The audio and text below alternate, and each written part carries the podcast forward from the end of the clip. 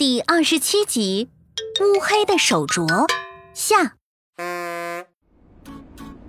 安安的疑惑一说出，科科也陷入了思索中。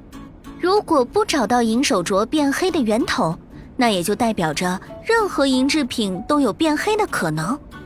有没有可能，外婆您做菜做饭的时候忘记取下来了，所以沾到了水？不会，做家务取下手镯已经成为了我的习惯，不会出现这种事情的。我，我有一次戴过，但很快就取下来了。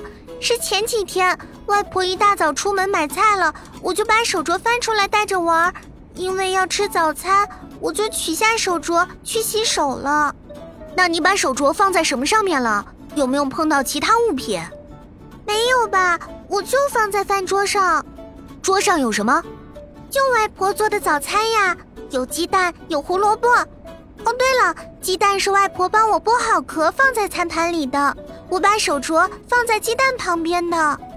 科科还没觉得这些食物对手镯变色有什么影响。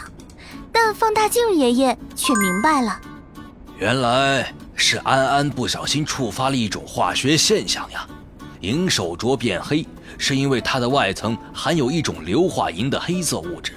银这种物质与周围环境中的硫化物接触，就会生成黑色的硫化银，所以银饰品才会变黑。而安安外婆煮熟的鸡蛋，它的蛋白刚好就能释放一种硫化物。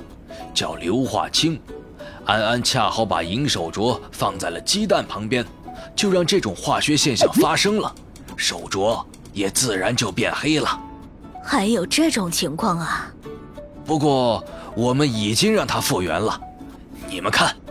大家迅速看向水盆，没想到就说话的功夫，水盆里的黑手镯竟然有了银色的亮度。